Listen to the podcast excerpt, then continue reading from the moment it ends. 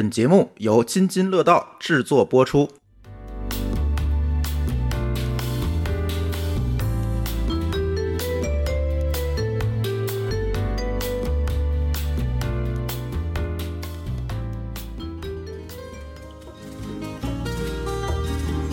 听众朋友们，大家好！本节目是上个月底我们参加大内深夜谈谈播客网络在阿那亚举办的声量 The Power of Voice 活动。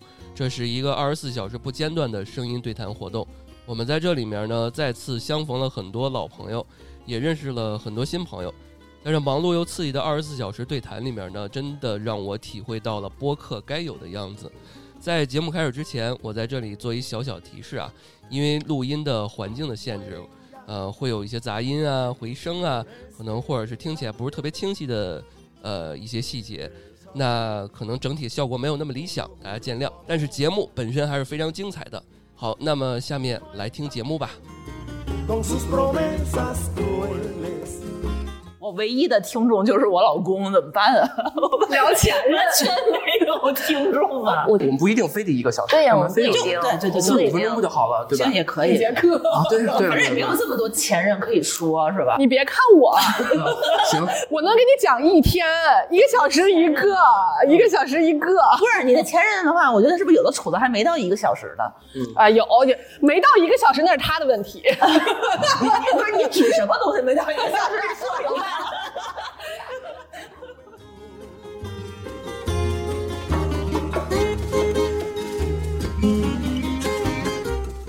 欢迎大家来到安全出口 FM 啊，然后今哎，等会儿不行，必须提我们，我们今天人多。我还得给你们介绍呢，对吧？啊，哎呀，啊，行行行，那大家好啊，今天我们聊前任话题，我是安全出口 FM 的老段啊，然 Hello，欢迎来到不三不四啊！啊我没有我是喜爱，我是传说啊。啊，大家好，我是贴心闺蜜的主播，我叫维塔。嗯，哎来欢迎来老段啊，来到我们嘉宾。对，其实这个话题，其实我呃是我们曾经聊过的一个话题，在我们电台，就是如果你的另一半呃去世之前，不是就死前，就是生病了啊，说要最后见你一面，你怎么办？但是我觉得今天我们聊话题不一定非要聊这个啊，就是可以稍微的扩充一下，比如说你难忘的前任或者奇葩的前任、渣男渣女。今天我们就是 chill 一点啊。今天我发现啊，我发现今天一天我听了好多 chill 这个词，可能大家在这种环境想让你先解释一下这个词儿，其实我有点 get 不到。就是有一种音乐的曲风就叫 chill 嘛，就是你你在选的音乐分类里面就有一个 chill，什么轻松的、放松的啊这种感觉。也，嗯，这这是你的菜，嗯是不是什么叫我的菜？就是你的口味？是我嗯，对是我口味来了口，味，他就喜欢这种重口味的东西。啊，是吗？那你说说你有没有非常重口味的我婚死不继，你不能这么定义我。重口味的一些故事、情感故事，或者这么说吧，我们分为两两两部分。第一部分就是就说我们今天聊的这个话题，如果是你们，你们怎么去选择？啊，呃，这么看啊，我觉得可以再扩充一点。比如这个话题，如果是你，你快不行了那一天，你会不会有这种想法去去见？然后还有就是你的前任想见你，怎么办？我想先定义一下什么叫前任，就是因为这个东西，这就是津津乐道，这我？我们就我们比较严谨啊。脱离脱离这个东西定义一下啊，嗯嗯嗯，就是曾经你交往过的对象，就是不能算什么叫交往？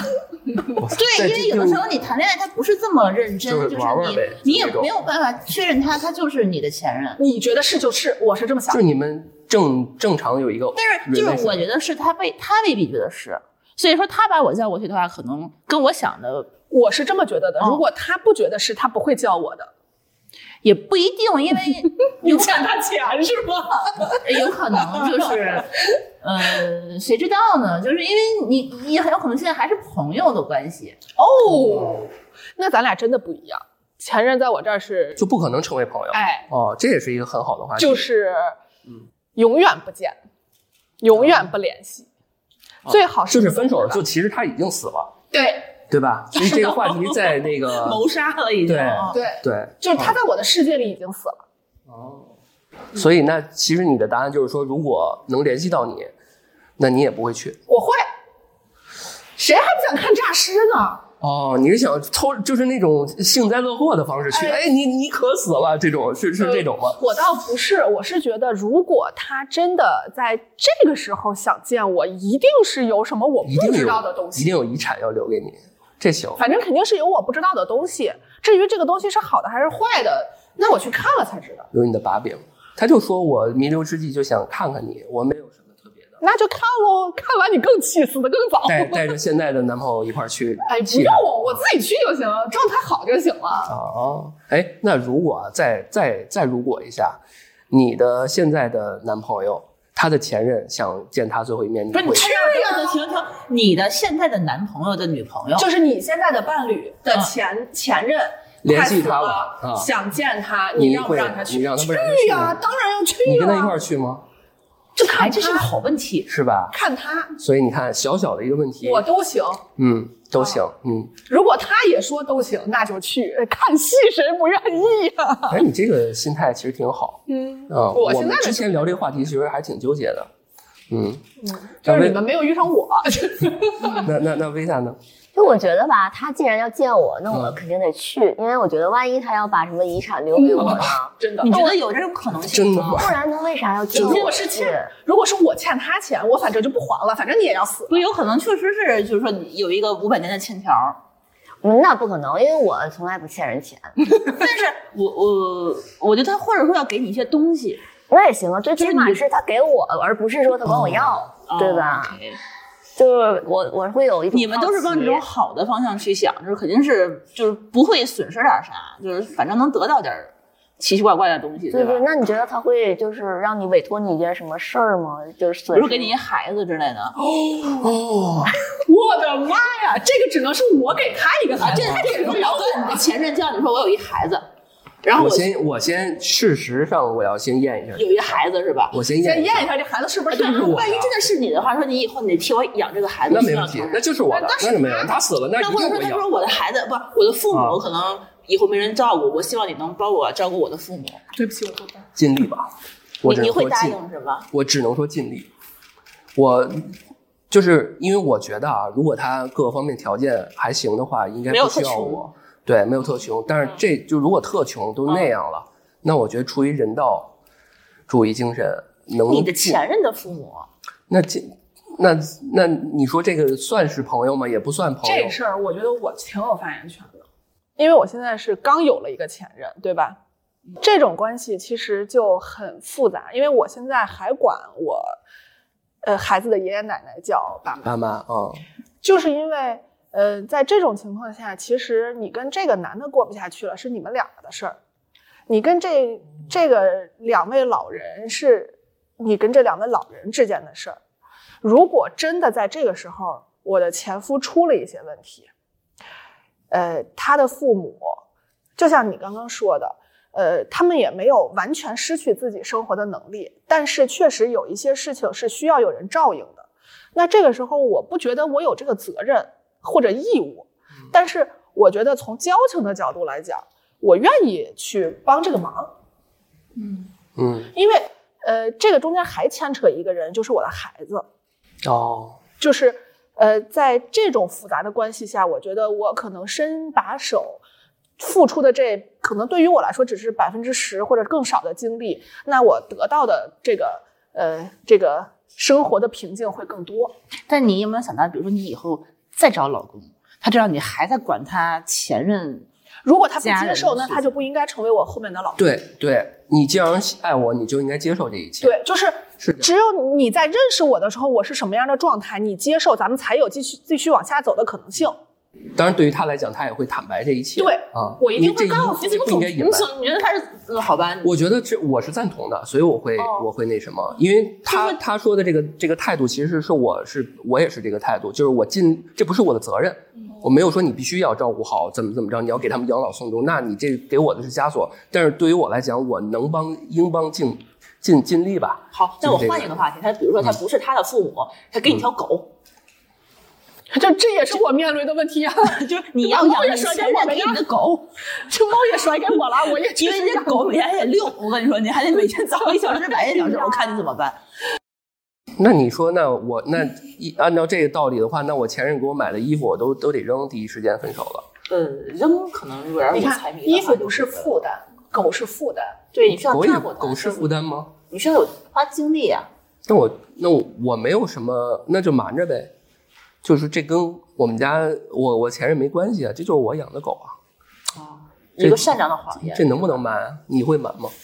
我觉得我没有你们心那么好，那我肯定是表面上答应好呀好呀，然后回头这狗就跟就跟我没关系了。那狗我可能给它妥善安排一下啊，比如说谁喜欢谁拿去啊，哦或者是给它放哪儿，我我其？实我其实想过，就是在我前夫把他那个猫甩给我的时候，我甚至其实问过周围的人，就说你们，因为我我的工作性质就是比较容易出差啊什么之类比较多嘛，然后，嗯，我其实本人也是有一点拒绝养宠物的。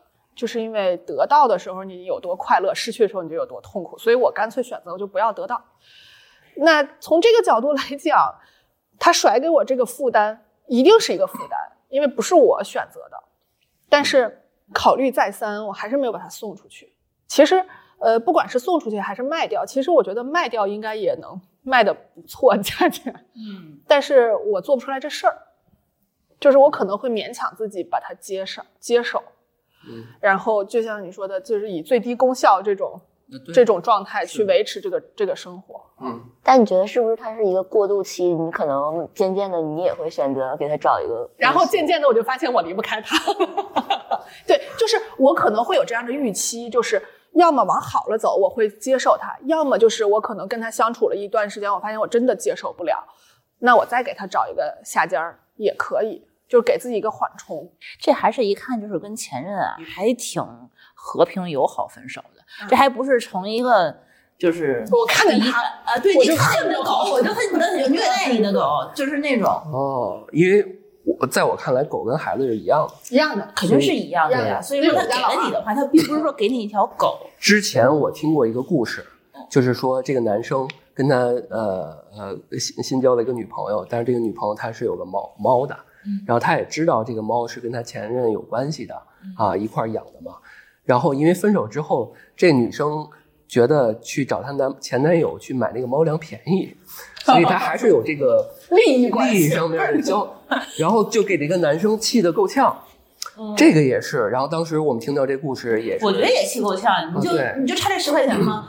真是呃，就是如果我是那个男生，我会选择这十块钱我出了，对。嗯，而不是要求他你不要去那儿买。呃，对，我说以后的猫粮钱我付了，哎你不要跟他联系。哎对，这就是事儿我这这事儿直接跟他说我不高兴哎，啊，然后呢，然后我负责我负责啊，我难受，所以我负责。嗯，这是我的态度。所以当时我们就一直沉呃听他就一直沉浸在他很痛苦这件事情，我就在想，我也不太理解，你就解决这个事就好了，对吧？但但现现在我的我的观察来看，嗯，我们很多时候，反正从我的角度来讲是站着说话不腰疼，就是因为你有这样的能力，嗯比如说我能拿出百分之十的精力来照顾他们，那从这个角度来讲，你说我愿意当这个善良的人，嗯，那我也不能因为有的人他就是拿不出这百分之十的精力来，就说他不善良。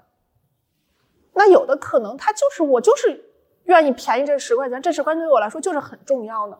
我已经为了这个猫花了九十块钱了，我省十块钱难道是错吗？所以我就在想，就这这东西，在我看来还是善意的谎言比较好，因为你就说嘛，就即使我是这女生，我说这个我得坦白吧，这猫跟我前任有关，然后但是呢，猫粮的这事儿咱们以后得一起负担，她就不提她跟她前男友买猫粮这个事儿，我觉得对对于我来讲，这是一个最好的处理。坦诚是有代价的，你得需要能负担得起这个代价才行。对嗯，是这样。那我觉得，那还是再说回来那个前任，因为我们刚刚说这个都是比较常见的一种比较 peace 的一种情况嘛。再说回来，这个前任死了，这个快死这个事儿，这还得死，还得死人。啊因为它是一个特别极端的情况下啊，呃，因为刚刚有一些东西，其实对于我来讲是有准确答案的，对于我我自己个人的准确答案，比如说另一半要去看他的快死的前任啊，你要问我观点，我不愿我我不想让你去不高，兴我拒绝那你自己会去吗？比如说你的前任，我不会。你也不去，第一我不会嗯，第二是如果他他的前任要要见他最后一面，你也不他问我的意思的话，我说我不同意，但是你要去，但是你要去，我不你拦着我不拦着，啊，我不会给你去，但你会跟他吵吗？不会。他会不高兴。哎，不高兴的话就掉脸呗。我我当时就表达我的态度就好了，嗯我不我不建议你，我当然我不会说你他妈别去，嗯对吧？我不不可能这样，我可能会说我不太希望你去，嗯，但是这事儿还是听你的，那你陪他去，他不会的，我不会。他自己都不去。我不会，呃，充其量可能我给他送到医院下下面，我不会上去了哦，然后等一下，啊。你可接回来。对对，呃，有呃我们电台有些人比较极端，就是说啊，我都去，就像这个山中老师说的，嗯，去，为什么不去啊？我陪你一块儿去，这种我可能不太行啊。那你为什么不想去？因为不是不想让他去呢？因为你不觉得这人都要死了吗？你何必？就不想跟一个病人去计较什么，你要问我观点，他死了跟我毛关系没有。你不能过来影响我的生活。对，你要想你当你要想当时你现在是什么样的一个阶段？嗯，你说不好听的，你啥时候死？我我可能就是这样，我我没有那么多人道的精神我跟说，你正好相反。为什么我一定会选择去？就是因为我是那个体验派，我体我希望体验不一样的人生。就是我他现在单身，你现在有女朋友，不是不是 跟这个没关系，就是就是比如说，呃，现在的生活是这样的，就像你说的，我不希望打破现在的这个稳态，我不是，我希望我的生活天天被打破。哦，你我是这样的一个人好奇心比较重。对，我是一个我也好奇奇特别重。心重，嗯我也想去。那你说说呗，你仔细说说。对，就是我不就就是主要还是好奇，就觉得就想知道他能跟我说啥，对，如果说把这个秘密哎带到了下面，我这辈子都不能再也没有知道了。机会了。哎，我想问，除了你想去，呃，除了你的前任和你前你现在的前任，你都会去是吧？我现在的前你现任的就这两两种情况下，你都会去是吧？不是我现任的前任，我就没必要参加了吧？就你让让他去他让你跟你，呃他让你跟他一块儿去他他还挺想让我去的。啊？对，你会不会也还行？是吧反正他？要让我去，我就。对，那他找我我就去，啊因为我还是好奇嘛。好奇，对对对对对对。还是刚刚说那个，比如说我前任说他前任快，呃，我现任跟我说他前任快死了，他要要求我跟他一块儿去，嗯，我可能还会去。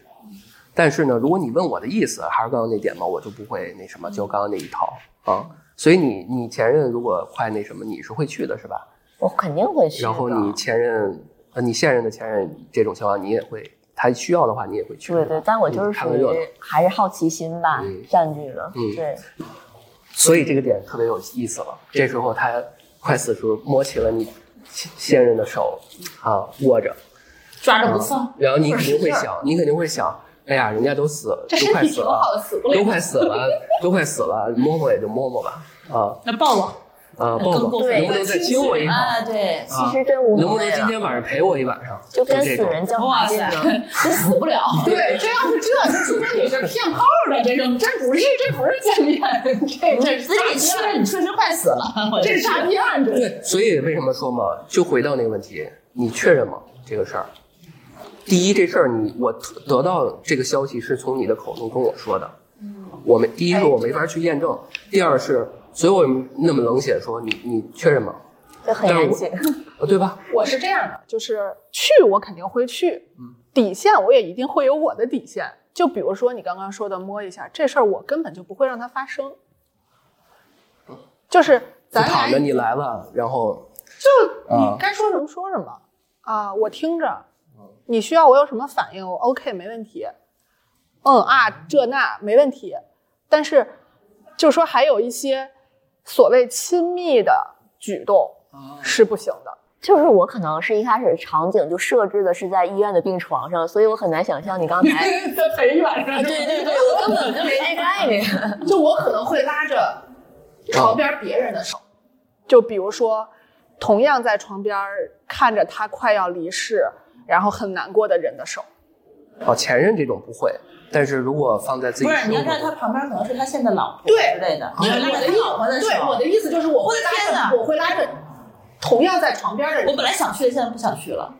你看，这就是我们聊出来我的如果是。我单独见他，我觉得可以。你但是想想这一如果他条链条老婆，然后还他被他老婆看，但如果啊如果是单独的，我也 OK。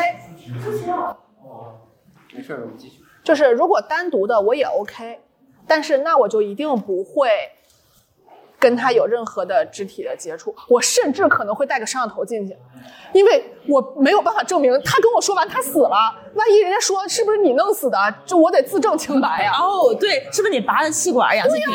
这我得自证清白呀，万一呢？嗯这东西说不清楚啊、这个这个这这个是很有可能性的。对啊，因为你谁让你们俩当时，进去，比如说真的是有遗产，对吧？是吧你认识上有遗书，你希望他早点死，你就是那个对。最最佳万嫌疑人他。再给我一封遗书，上头写着他他投了一个保险，保险受益人是我，那就更说不清楚了。能他得是直系亲属，不是，保险受益人可以是别人直系亲属。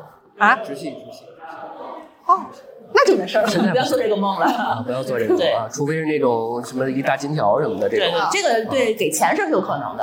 啊，给钱当然可以，给钱就可以摸啊！我就把这个话说这儿了、啊可以摸，给钱可以摸，给多少钱干什么事儿？啊你，看这人就是这这样。让我重新认识了禅宗老师。对，刚才还不是这么说的。哦，就是底线都是用来被突破的，什么才能突破底线？利益。嗯当然这个价码还是比较高的，嗯嗯，就看他能不能付得起了。嗯，尤其是前任，价码会更高。所以，所以半个小时的时间，我们这个话题有没有大家有没有想再继续补充补充的？我可以，我可以补充一个故事，就是嗯这个事儿是真实发生在我身上的，就是我的初恋，他没有死，但是呃，他父亲是疾病去世的。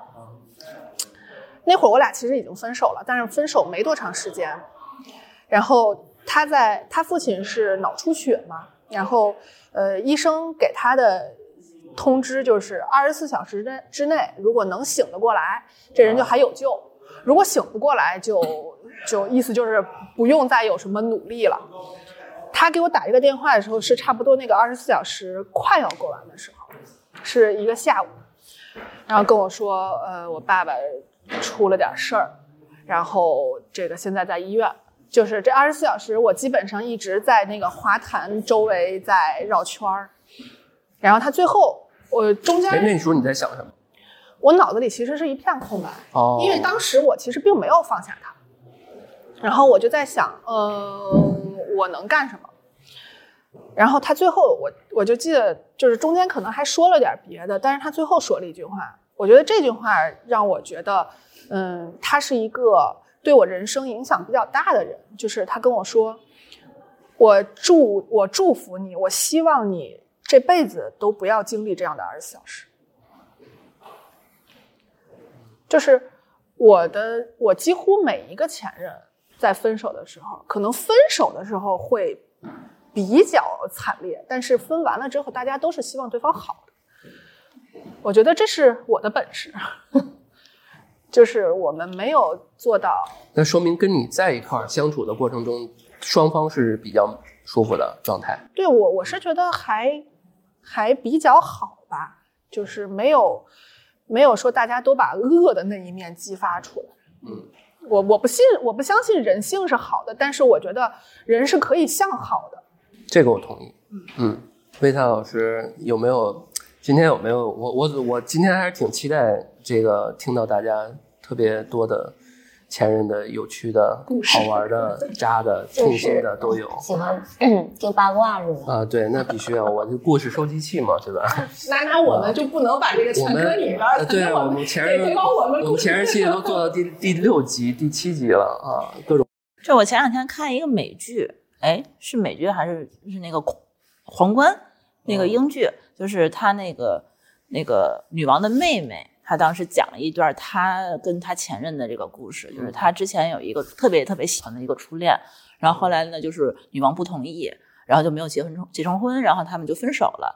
然后大概过了好长时间，然后他们都各自再婚，又各自有了小孩，又又各自离婚。然后他的前任又找到他，就是突然说要见他一面。然后这个时候，就很奇怪嘛，因为这么多年就突然要重逢。然后后来发现呢，就是这个男的把他们当年书信的所有的情书还给了他。这事我也干过。但是原因其实可能跟你是不一样的，是真的是这个男的要死了，但是他是因为跟一个公主在交往，当年，所以他们当年交往那些情书，其实应该是国家的一个非常对对皇权的，就是一个非常大的一个影响。他们当时的那个恋情是非常非常不受大家所支持的，是一个因为他当太多外在的东西，因为他们当时是个离婚的这个一个一个男的一个军官，他们是不能再再婚的嘛。但是他们的那个嗯情书其实写的就非常非常的那个浪漫、嗯对。然后呢，他们情真意切。这个男的为什么要还给他？其实也是说我希望这个东西在我死后不要被别人知道，交由你来保管。这是最安全的，因为他可能万一死了，这个东西可能会变成他的一个遗产，被他的家人所公开，或者可能会被一些媒体所知道。嗯，然后这个时候还给他是一个最好的一个选择。就是我看到这段的时候，其实是非常非常感动的一段。就是我从来没有想过，就是说前任见我，可能是要把我之前给他的东西再还给我，托付一些东西。但是你这个浪漫说的是，其实他还的东西是很浪漫的。就是这，就是他为什么要还给你的这个想法，其实是在保护。就是他可能这么多年过去了，这是我问一下，这是情书是吗？是他们之前交往的时候书信书信写的那些哦存下来的那些信和礼物。哦，等于说他他这儿的都是那个女生写给他的。对他保留了好几十年，哪怕他们就是中间分开了，然后他一直也没有扔，但是他觉得我是时候在临死之前要还给你，嗯有描述这个这个人那那个人扔没扔？他们就是女王女王的妹妹嘛，好像嗯对，不知道因，为这凑不齐一个整个故事啊。如果再往下传的话，嗯，我在关注什么细节？对呀、好奇怪，只要这个女人、这个妹妹还活着，这个故事就能完整。是啊，对啊，因为我就担心这个故事其实挺好的，因为他希望留着，因为我在想，有些时候不完美就是完美嘛，因为他要留着，就是因为希望能能让后边人知道。但是你觉得，如果是你，那如果我扔了不就完了吗？那为什么要会扔了可能给对会？被人找到，烧了，嗯毁掉它。嗯，可能这就是一些就是比较 drama 或者是比较浪漫的一个情节了。就是有嗯可能这个事情，呃，我扔我可能能做得到，但是毁掉它我做不到。啊，是有可能他还是觉得这个东西太美好了吧？嗯，就是我毁掉它，我做不到。当当然，我遇到那种类似的啊，就是我上初中的时候，哎有点早恋了。女朋友啊，那那那时候分分手之后，那个女生把我俩从第一天认识到最后的聊天记录全都抄了一遍哇哦，啊，然后就特别厚的好几不是你哪年的？我算了一下，是有微信的时候短信、短信、短信，然后那时候还有飞信，哦呃移，动那也没有很还有彩信我感觉。移动的网，彩信没有，它 的那时候素描画出来是吗？那会儿、啊那会儿短信是有七十个字的限制的，我们每一次发的时候都要把前面什么标点符号都删掉，你可以发两条你知道的。花钱呀。就是这浪漫这东西就得看人，你像刚刚那种两边就觉得很浪漫，像我这种，我心想哦，原来我们花了这么多钱，就是这么多，因为一条短信一毛钱，你想那你觉得他还就是跟你抄这个东西？我不知道，但是可能他是在表现他的对待这个爱情一种浪漫，就跟其实就跟有些人他一分手了要要自己去徒步旅行一样，嗯他可能是一种自我的修行。他是在你们分手之后抄了一遍是呃，吧？不是，我感觉他应该是每天记录他都写，哎呦就跟，日记一样。我的对天呀，然后都浪费多长抄时间呀？就是一堆纸。你要一天每天都记还好，我是觉得时间就跟钱一样，没有所谓的浪费还是不浪费，只是你把它花在你认为值得的事儿上就行。嗯，那就他属于是两个人都懂的小秘密。对，每一个人都觉得，就有的人他就愿意抄这个，有的人他就愿意呃去刷题，有的人就愿意去。我是觉得这个电子版的东西不就是为了存在电子上面，就是你再抄一下，你就给他写信就好了。就是，哎，可能他也是觉得这个东西，电子这东西他可能就是我没有办法说永久的保留。就是我说到这个，我不知道该怎么去形容，你知道嗯吗？他不是说叠了多少个小星星，那还有个意义什么的，嗯或者看起来它是美的，但是它那种你你能感觉到它是拼凑，它不是说找了一个很多一样的纸，嗯有的是写在那种这个本儿上，有的是皱皱巴巴的，这那我得就说明那我得问你个问题，啊，你会翻？咱不说前任还是现任啊，你会嗯翻你跟女朋友的聊天记录吗？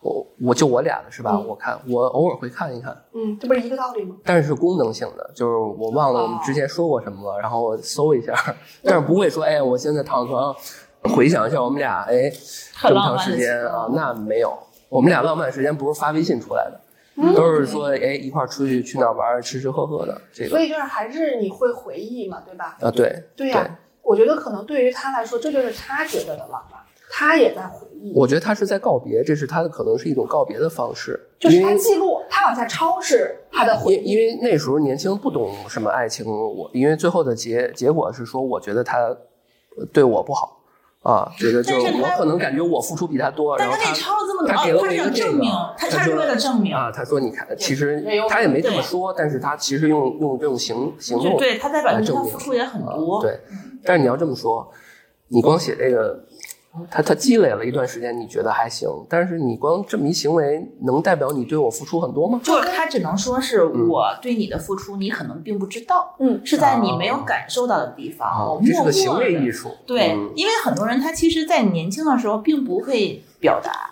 他也不会让你感知到。就尤其是我们年轻的时候，其实并不知道应该去怎么我应该留着我，应该留着去报一个央美的什么行为艺术展就有一次，我记得有那种什么失恋博物馆，有人、啊，就是几乎我看所有的异地恋都能晒出一堆火车票或者机票、或者这种哦票。根什么的。对，但是你说它有没有纪念意义？它肯定有，但是它对你现在有有什么意义吗？其实我觉得这个东西意义都是你赋予它的，并不是说这个票根本身值什么，或者说每一张票可能都不值什么，但是摞一块儿，它可能是有意义的。对，是这种意义。我就所以我觉得就是，就我是我只能揣测这个姑娘的想法，就是她可能每一天去抄，是她在回顾，她在想你们有多甜蜜，然后她最后把这一沓都给你，可能就像你说的，她是想画一个句号。或者说，我想证明什么？这些每一个动作，我觉得都是有意义的，只不过这个意义是对自己的还是对别人的。那可能从我的角度来讲，我是一个活在自己的世界里的人，那我做的每一件事儿都是对我自己有意义就行了。你爱怎么处理怎么处理，我无所谓，对不起，我都扔了。就不用对不起。就是他他把这个事儿给你的那一刹那，对于他来说就已经结束了。但是我特想知道，因为你那时候你不说分手了吗？那你看到他给你这些东西的时候，你心里是什么样的情绪呢？哦，一下就问想起来了。就是哦，哦，就是你其实就没感觉了，你不会因为这个没有后悔。没有不后悔，但是会有点感触。啊，因为其实嗯，分手不是很愉快。对，然后当他给我这个时候，不会让那个不愉快，这个东西不会抵消那些不愉快。对，但是如果你最后即使都分手了，你还要去衡量这些，我觉得就意义不太大了。也是理智。但我感觉就像刚刚提到那些什么火车票呀，嗯包括这些东西，你会很受用是吗？不是不是，我想说的是，如果说你们俩就感情都没了，你再看到这些东西，其实你是，你一个是无感，另一个你可能会讨厌，对，都没有意义了。就那一刻，以前你做的再多努力，全都没意义了。当时我收到这个也不是说直接就扔了，我还是会翻一翻，啊，过了一段时间我才决定，也没有很短的时间啊，因为我觉得这可能是对待我们俩的这个感情的一个最后的一个，就跟烧了一个爱情的最后一个灰似的，嗯你还是慢慢的看它一点点被风吹走的感觉会更好一点，嗯，会有点冷血，年轻时候不懂爱情，对吧？那这都是试出来的可你不你，们会留跟前任的合里合影吗？不会，直接啊！我我会，我你是分人吧，也不是全都留吧？不是是这样的？就是也本不是全都有啊。对，本来我这一相册，跟现任说：“哎，你看啊，这是我前任的相册，这是第一页是这个。就是本来我就是个不太爱照相的人，嗯所以我会珍藏我的每一张照片儿啊，跟里边其他的人是无关的。就我还是那句话，我是一个活在我自己世界里的人。那至于这张照片上有别人，那只是有别人，那就跟风景和背景没有什么区别。那如果是你真的很讨厌了这个人，你还会留吗？我不会很讨厌一个人，因为我们在一起过，就说明他一定身上是有我欣赏的地方的。那只不过就是在那个时候的我欣赏的是他，然后我成长了，是我变了，我不欣赏他了，那是那是我的问题，不是他的问题。好，这个角度真的是所以你你的逻辑是说，我们分手了之后，我不会说啊，我好生气，我要现在立刻马上要删他的照照片什么的，不会有这个动作不会，啊。这个这个是我发现有些人他是这样的，就是我第一时间全删拉黑，然后有关的全删。我我我啊当时就是你问这问题的时候，我就想说，我的前任都把我删了，他怎么再把我叫回去？就是他不可能了，已经。我跟你说，我就发现我是一个，我是一个矛盾的统一体。我不会删任何一个人的联系方式，但是我不会跟他有任何的交流。哦，那还好，那还好。嗯，就是都藏在你的朋友圈里他。就是个死人。嗯，你也不会偶尔看一看就我也不会。主动删，别人都没人删我，我也不知道我做错啥了。你这我也很冤啊。然后你发现的时候已经过了一年了，是吧？也倒也不至于这么久，可能第二天就发现了，但是就是你你都被删了，然后是所有的呃聊天的方式一键呃全都屏蔽，就是你根本就不可能有任何方式去哎问你怎么着了，为什么给我删了，再给我加回来，没没没戏了。嗯，就是这种情况的时候，就太多了，就好几个。啊，我只删过一个前任，是因为他找我借钱，我就给他删了。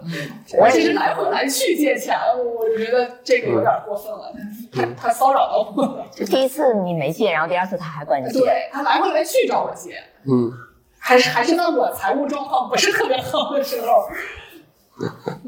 嗯，那我我看看维塔老师什么时候说说自己的故事。我今天必须得压嗯，维塔老师故事太多了，你知道吗？啊，而且我我今天还跟舒淇说的，那个吃饭的时候，我就说，我肯定只讲几个开胃小菜，大家想听更多的故事，来我们节目听来，我不能把料都给你呀、对但是我觉得你做的这个前任系列，我回去得好好听。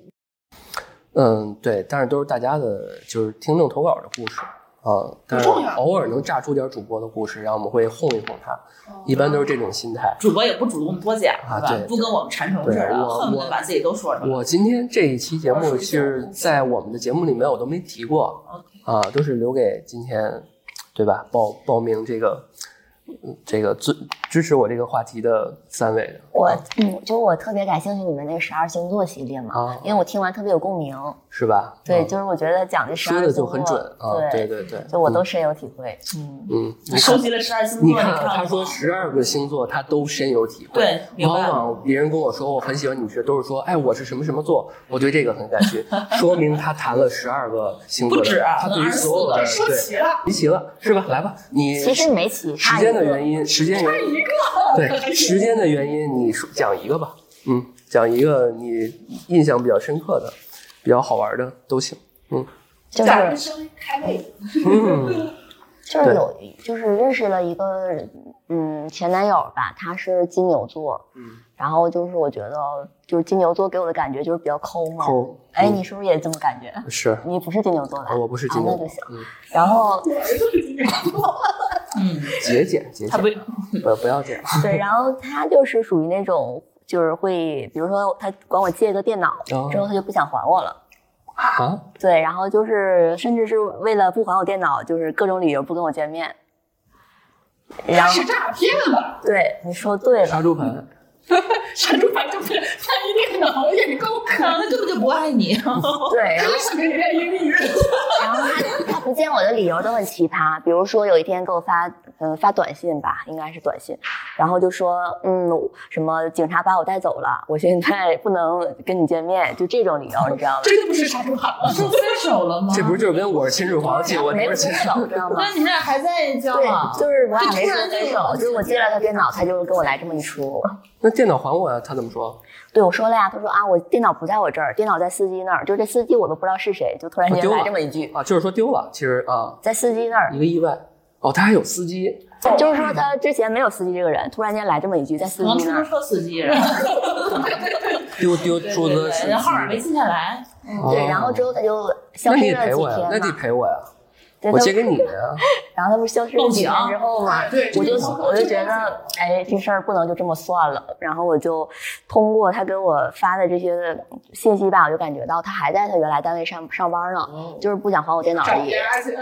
对，然后我就跟警察说，我说你们去抓他吧，他们他就在那儿，然后就去抓着了。嗯，哦，然后这应该是你是不是已经到这个线了？对，然后那个电脑就是折旧之后就超过三千块钱了，哎就就被关了半年。太好了，哦，太好，这个那时候还很熟是吧？解气解气，太解气了。我们刚才有点不太一样。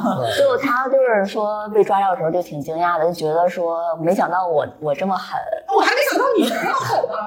嗯，那一个为一个电脑就不联系我了，我身上还就这么点价值吗？那人家说了，你为了一个电脑至于吗？跟我这样，为一个电脑你至于吗？嗯，你需要一个陈宠老师这样的朋友哎，友我现在可愿意啊对干这个活直了。接对啊，闺蜜团直接你们对你前男友都挺狠的，我觉得。但是因为他们先下手的，对啊对啊，这个你怎么对我就对吧？我是属于骗我感情可以，但你不能骗我的钱。没毛病，一点毛病没有。就是我愿意给你花，那是我给你花的，但是你不能骗，你骗就是不行。那行，我们今天时间差不多啊，可以 再给我们自己的引节目引个流。对，来来来，接下来几分钟时间，大家都介绍介绍自己节目啊，然后我们就收，嗯，来，不三不四，嗯，嗯，主要讲什么呢？主要讲不正经的啊，我不知道这个节目是不是给我们，然后在在我们这儿上啊。哦那我觉得到时候如果在我们这儿上的话，到时候大家可以听到后面的话，然后就是可以关注几位主播。嗯，津津乐道的定位是比较专业的，对，呃，比较理智的，比较干货的东西比较多一点。多一点。然后，但是呢，你看我们又是女孩儿，我们肯定是有情绪的，肯定是有这些想要表达的对生活的。主要我们不太想聊那种特别严肃的东西，对我们就想觉得有一些轻松的话题，自己可以。到不三不四这个，就知道电台对我们这几个人就太正正经的时候，就是有点受不了，就其实正经不太起来，对对，来了一个多大？只有在录只有在录正经节目的时候比较正经，啊，其他的时候都不太正经。可塑性我我想问一下尺度有多大？刚录完十八斤，啊，非常大。我们群里头会剪是吧？没没有啊，就直接上不。剪不减，嗯直接上，然后测试一下对，测试一下后那个平台的这个尺度，哎对对对。跟我一样，我也这种。啊，就就应该这样，播客就是这样。而且我们前面最受欢迎的节目都是屎尿屁，特别喜欢聊这个。是下三路。嗯，对，那那那。那维塔老师来对介绍一下你的播客。我的播客就是属于那种什么玩乐呀、哦情感呀、旅行呀，就是把这几者结合呀。是是你高兴怎么来。是你自己还是说有个搭档？嗯我一般就是我会请一些我的朋友吧，哦他们轮番上场，看谁有空。维塔和维塔的朋友们，嗯，对，差不多。然后我也就是，其实也不止这样，我也希望能请到就更多好玩的嘉宾。那会儿我们可以串一传。可以呀可以传一哎传嗯那我太荣幸了，跟几个大主播。就是 收集到十一个星座的，没有没有，我们都是不三不四的主播。但是你知道这 强迫症是受不了，你怎么就差一个呢？嗯那你会为这个补一个吗？但你遇不上呀，你知道吗？征集一下，这太难了，就感觉跟那个星座是不是没缘呢？你知道吗？哪来哪个星座你可以说一下，一会儿万一有人，听众对，征集留言呢。征集一下。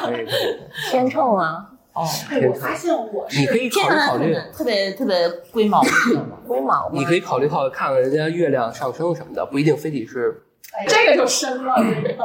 对啊对啊对，我是，别看我谈了那么多，特集中，我觉得这事儿可能也不太正常，互相吸引了呗。就是星座特别集中嗯双子啊，没有，还真没谈过双子，是啥？嗯，最集中最多的是狮子，我就狮子的，我也是狮子我自己也是狮子的你，也狮子的，然后完了，我觉得好孤单啊！咋呀？你处女座呀？没有啊，后来我后来我想了想，是不是因为狮子座的人就多？不是，下肯定不呃，就就你认识的人啊，最吸引的这个事儿你得往前倒。比如说狮子座不是八月份吗？然后你看了往前倒生孩子的那个怀胎的时候是什么样？然后那时候为什么大家喜欢生孩子，都是什么样的脾气、什么样的性格的呃父母结合说趴的时候愿意在这时候 就是趴。冬天没事儿干。对，等等等等，这些你能推断出来这个孩子什么特点来，对吧？嗯，行，那最后就是舒淇介绍一下津津乐道，啊，津津乐道，我们啊，我们的老朋友，对，其实就是一堆怎么说呢？相对比较垂直行业的一些呃内容的主播吧，比如说他们馋虫模式，其实也是我们津津乐道今旗下的另外一个一档节目的这个主播，就他其实还是说是我有正经的一面，不是全部对对对对对，他们其实还是希望以自己工作里头比较专业的一些知识，然后去输出一些大家能够感兴趣的一些干货内容。所以说，希望通过这个节目呢，就跟我们这个名字一样，大家都能够听到一些好玩的东西，然后也能够觉得可以呃更。觉得这个生活可能更更有意思一些，然后能够了解一些其他人不知道的一些东西，嗯，这是我们津津乐道，就是希望就是，呃，传达的一个理念。嗯，就是一天到晚跟你讲一讲一些这些东西的，所以叫津津乐道嘛，就是这个意思。好，那我们今天就到这儿。好呀呃，感谢大家收听嗯啊，拜拜。拜拜拜。感谢您收听本期节目。本期播客节目由津津乐道制作播出。你也可以在我们的官网 d a o 点 f m 找到我们的更多内容作品。如果您喜欢我们的节目，欢迎在微信、微博、朋友圈等社交媒体转发分享。您的分享对我们而言十分重要。如果您希望与我们互动，可以关注我们的微信公众号“津津乐道播客”，天津的津，欢乐的乐，道路的道。在关注后按提示操作，即可加入我们的听友社群。